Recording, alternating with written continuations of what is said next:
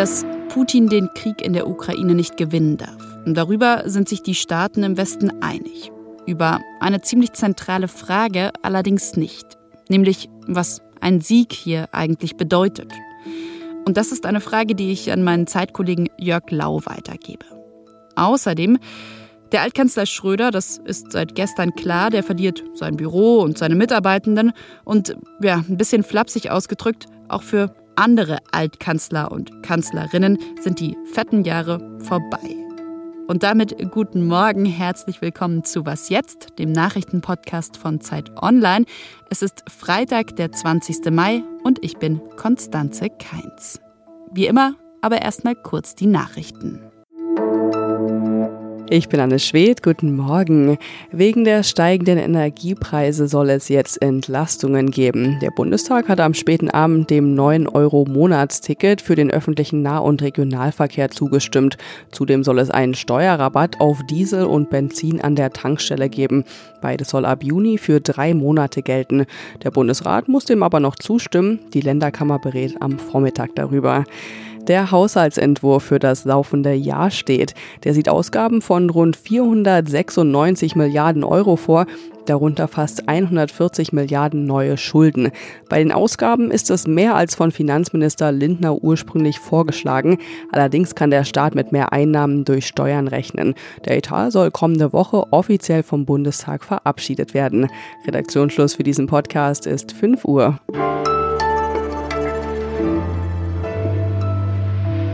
Sich irgendwie der Invasion der Russen entgegenstellen, irgendwie die blitzartige Machtübernahme Moskaus in Kiew zu verhindern.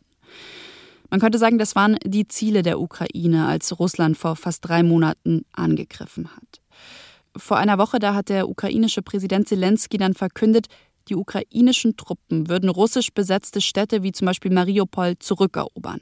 Naja, und damit stellen sich auch im Westen plötzlich Fragen. Zum Beispiel, was, wenn die Ukraine in die Offensive geht? Wie will man sich verhalten, wenn sie auf russisches Territorium vorstoßen würde und würde man dann zum Beispiel weiter Waffen liefern? Das alles sind eigentlich Fragen, die sich auf eine einzige runterbrechen lassen. Nämlich die, was bedeutet Gewinnen eigentlich für den Westen in diesem Krieg? Und das ist eine Frage, der mein Zeitkollege Jörg Lau für die aktuelle Ausgabe der Zeit nachgegangen ist. Hallo Jörg. Hallo. Lass uns mal damit starten, was die Ziele der Ukraine sind. Denn wenn man mal schaut, dann hieß es ja vom Westen immer wieder, naja, bislang kann man sich auf eines einigen, nämlich die Ukraine bestimmt selbst, was ihre Kriegsziele sind. Was sind die also aktuell? Das ist eine dynamische Lage. Die Ukraine hat ursprünglich mal gesagt, sie wollen nur ähm, zurück zu, der, zu den Grenzen vor dem Kriegsbeginn, also da, wo die russischen Truppen damals schon standen. Und sie waren auch bereit, über Neutralität äh, zu reden. Jetzt haben sie aber Erfolge im Krieg und damit wächst gewissermaßen auch der, das Zutrauen oder der Appetit, äh, mehr zu erreichen und die Russen also komplett aus allen Gebieten zu vertreiben, die die Ukraine als ihre begreift. Und da stellt sich die Frage, betrifft das dann auch diese sogenannten Volksrepubliken Donetsk und Luhansk im Südosten und vielleicht sogar die Krim, die Russland ja wiederum selbst annektiert hat und als Teil des russischen Gebiets begreift. Inwiefern passen diese Ziele denn noch zu denen des Westens? Also geht der Westen, gehen die westlichen Staaten da mit, wenn es heißt, ja, auch, auch diese Gebiete will man zurückerobern? Da gibt es durchaus unterschiedliche Meinungen zu. Ich war in der letzten Woche auf einer Konferenz äh, in Estland. Da waren ganz viele osteuropäische Politiker dabei und auch Militärs.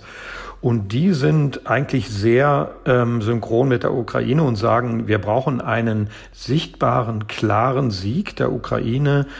Und wir brauchen eigentlich auch eine Art, ja, äh, klare Niederlage, fast schon eine Demütigung Russlands. Die müssen endlich kapieren, dass sie hier nicht als Imperialisten sich ähm, kleinere Länder unter den Nagel reißen können. Sonst sind wir nämlich die Nächsten. Ja, wir im Baltikum oder wir in Polen. Mhm. Das sehen im Westen und teilweise auch in Amerika ähm, Politiker und Militärs durchaus etwas anders. Die fürchten, wenn man zu weit geht äh, bei diesem Sieg, den eigentlich alle wollen, dann könnte das eine Eskalationsreaktion auf der russischen Seite auslösen. Also, dass die dann doch zu Massenvernichtungsmitteln greifen, schlimmstenfalls sogar zu nuklearen Mitteln.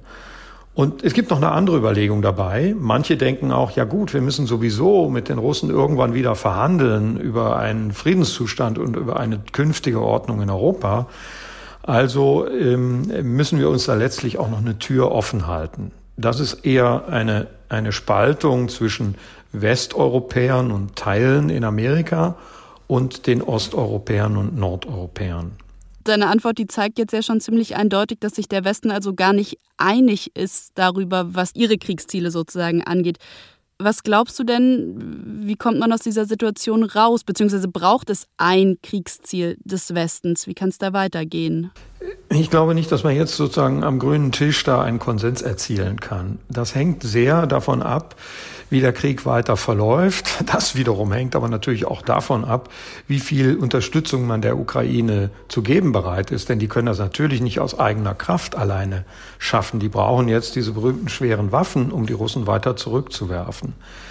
Und ich glaube schon, dass man, dass man ein, also sich in einer Hinsicht einig ist. Das ist, am Ende muss die Ukraine selber bestimmen können, wie weit sie in eventuellen Friedensverhandlungen zu gehen bereit ist. Also wie sehr man die Russen sozusagen schwächen will, da gibt's schon da gibt's schon die gleiche Tendenz. Ja? Also man will schon erreichen, dass da nicht einfach nur ein Gleichgewicht da ist. Man, man steht auf Seiten der Ukraine insofern, als man sagt, die müssen so stark am Ende sein, dass sie ganz klar bestimmen können, was geht auf ihrem Territorium. Vielen, vielen Dank, Jörg, für das Gespräch. Sehr gerne. Den Text von Jörg Lau und weiteren Kollegen und Kolleginnen, den können Sie in der aktuellen Ausgabe der Zeit lesen und ich verlinke Ihnen den Text natürlich auch nochmal in den Show Notes.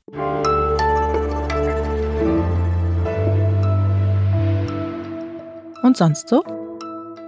Stell dir vor, du willst ein Verbrechen gegen die Menschlichkeit organisieren, aber dein Telefon hört einfach nicht auf zu klingen. Das habe ich mir jetzt nicht ausgedacht, sondern das ist ein Satz, der in der Pressemitteilung von TOTS steht. TOTS, das ist ein Kunstkollektiv, das der russischen Staatsführung gerade einen ja, Telefonstreich spielt. Von vorne. Zu Beginn des Krieges, da erhalten die Leute von TOTS geleakte Telefonnummern. 5000 Stück und darunter sind Nummern von russischen Politikern, Politikerinnen und Geheimdienstmitarbeitenden. Vor zwei Tagen am Mittwoch dann, da schalten sie ihre Webseite frei. Und wer jetzt unter wasterussiantime.today auf einen Button klickt, der verbindet dann zwei Mitarbeitende der russischen Regierung miteinander. Kann sogar zuhören, wie die wahrscheinlich verwundert miteinander telefonieren. Über 5200 Anrufe wurden schon gestartet, wobei nicht ganz klar ist, wie oft tatsächlich jemand abgehoben hat. Die Idee hinter der Aktion, so schreiben es die Initiatoren auf ihrer Website, ist, wer am Telefon hängt, kann keine Bomben werfen, kann keine Soldaten oder Soldatinnen koordinieren. Falls Sie selbst auf die Seite klicken wollen, dann warne ich Sie schon mal vor. Die war gestern nämlich manchmal erreichbar, manchmal nicht erreichbar. Vielleicht auch kein Wunder, das Ganze ist natürlich nicht legal. Die Initiatoren nennen es zivilen Widerstand und hatten mit Hackerangriffen schon gerechnet.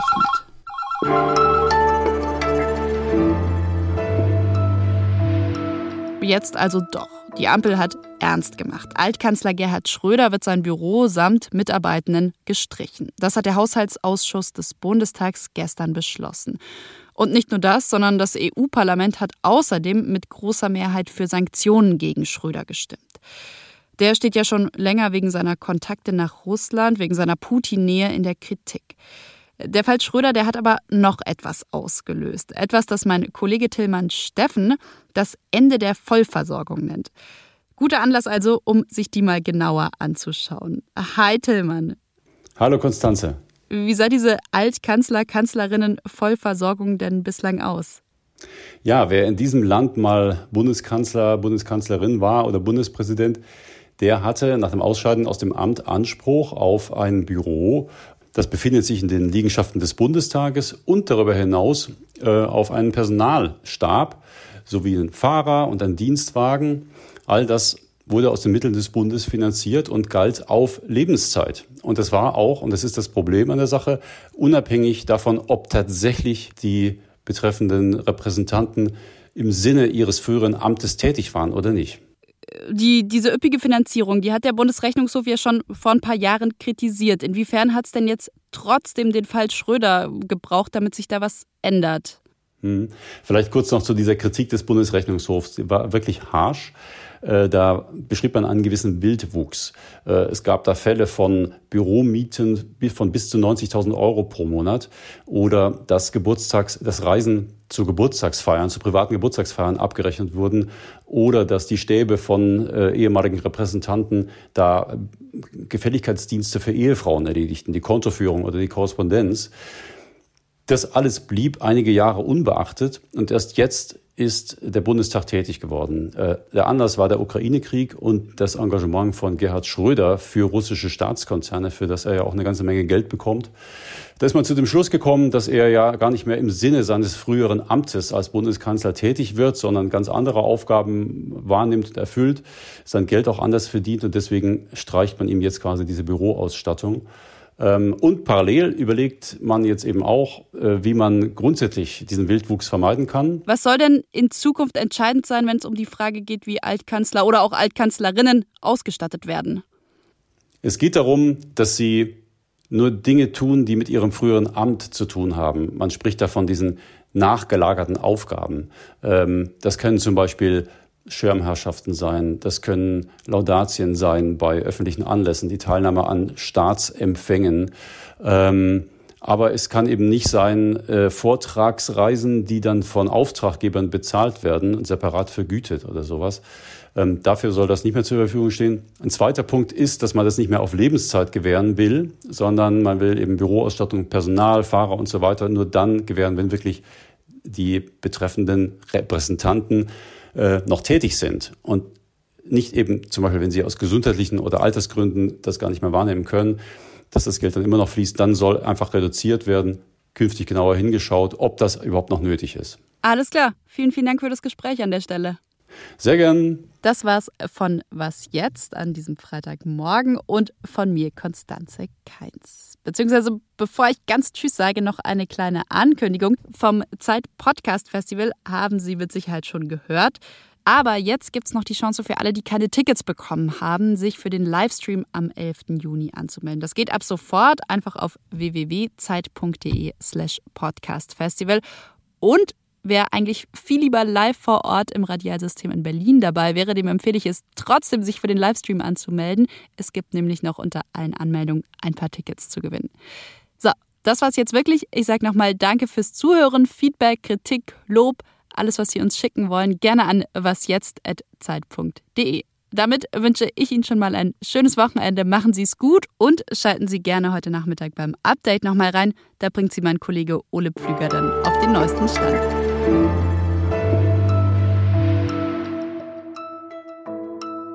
Und glaubst du, Gerhard Schröder sitzt jetzt irgendwo und regt sich total auf oder äußert sich vielleicht sogar öffentlich? Ich vermute, er wird es nicht tun. Da ist er sich dann zu fein. Äh, er hat es ja auch nicht nötig, weil äh, er braucht diese ganze Staatskohle ja nicht.